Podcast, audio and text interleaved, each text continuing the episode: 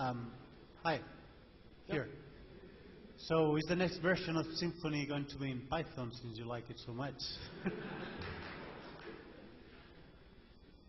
okay. Um,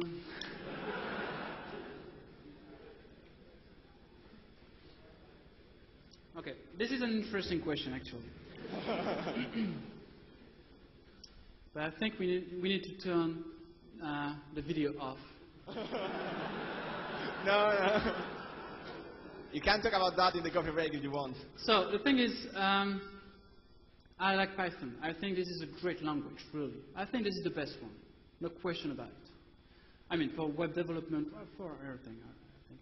Uh, PHP, mm, well, it is an interesting language, right?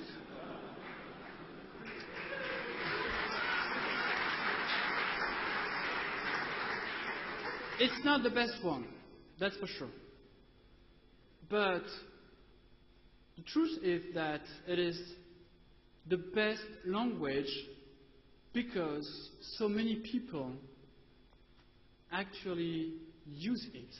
Because it is a language that is really easy to understand, really easy to learn, right? So it lowers the barrier of entry. So that's, that's great. Um, I really like PHP also because, you know, it's so easy to host, right? Hosting a website with PHP is trivial, right? You can have a machine with Apache and PHP.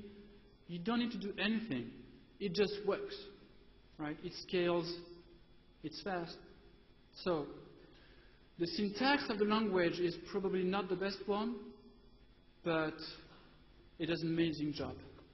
So overall, PHP is probably the best um, compromise, right? Uh, so no, the next version of Symfony won't be written in, in, in Python anymore. I think you, may, you also need to make a difference between what you want, what you need to use um, for your job, and what you like, right? So I like Python. I do a bit of Python for you know my side projects. But if you want to earn money, use PHP.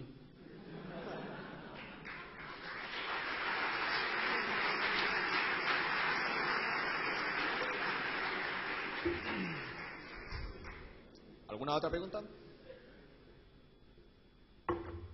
¿Nadie más? Nada, thank you so much, Fabien, for being here today. Um, see you tomorrow.